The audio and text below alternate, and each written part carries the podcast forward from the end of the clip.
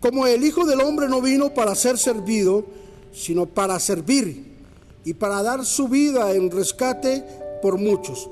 Mateo capítulo 20, versículo 28. Hoy hablaremos sobre el ministerio más glorioso.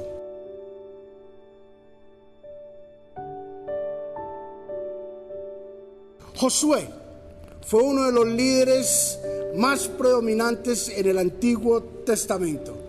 Es un líder el cual podemos colocar una base para aprender muchas cosas.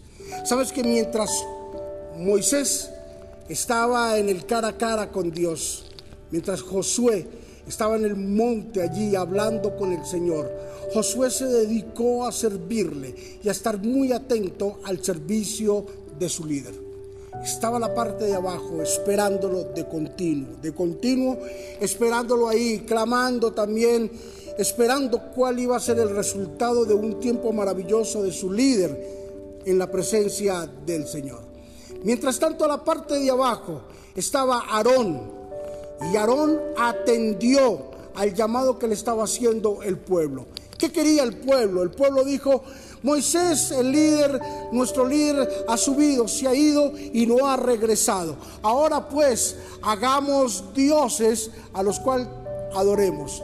Aarón prestó su oído y él mismo comenzó y promulgó y comenzó a liderar para hacer un becerro de oro que el pueblo tuviese un motivo de idolatría y un motivo de adoración a dioses ajenos.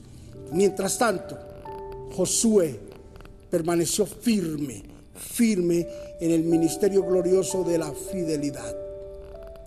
Jesús, nuestra máxima expresión de sabiduría, de conocimiento y de inspiración, Jesús dijo, yo he venido para servir y no para ser servido. Yo he venido para ejercer un ministerio glorioso de servicio y no para que me sirvan. Yo estoy aquí para ser servidor de ustedes. Hoy quiero animarte para que el ministerio del servicio pueda estar de continuo en nosotros. No mires a ver a quién coges para que te sirva.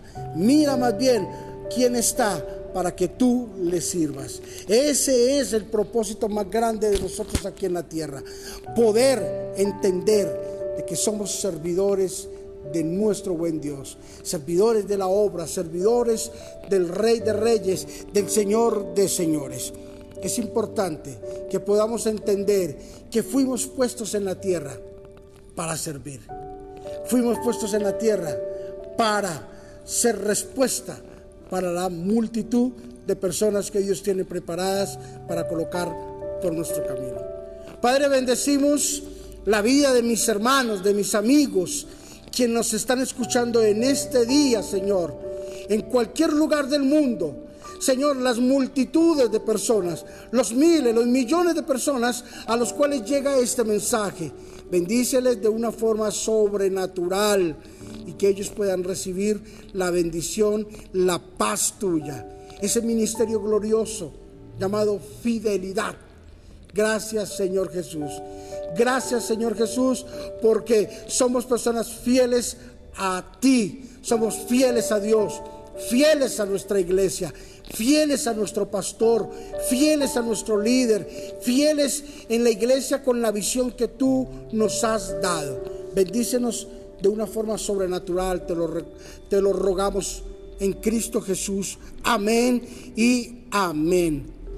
El ministerio más glorioso, la fidelidad para con Dios, nuestra iglesia, nuestro pastor y nuestros líderes. Bendiciones.